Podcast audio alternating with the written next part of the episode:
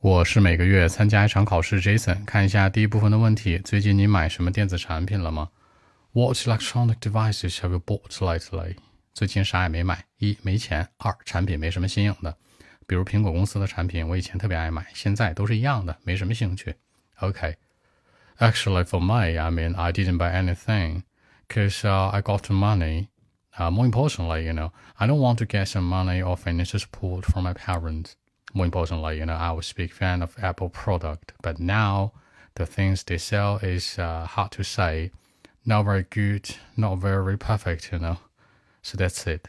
那最近没什么钱，I've got no money. 从爸妈那儿获得经济援助，get financial support from parents. 过去超喜欢苹果产品，I was a big fan of Apple product.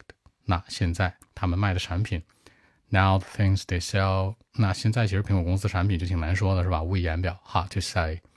更多文本问题，微信 b 一七六九三九一零七。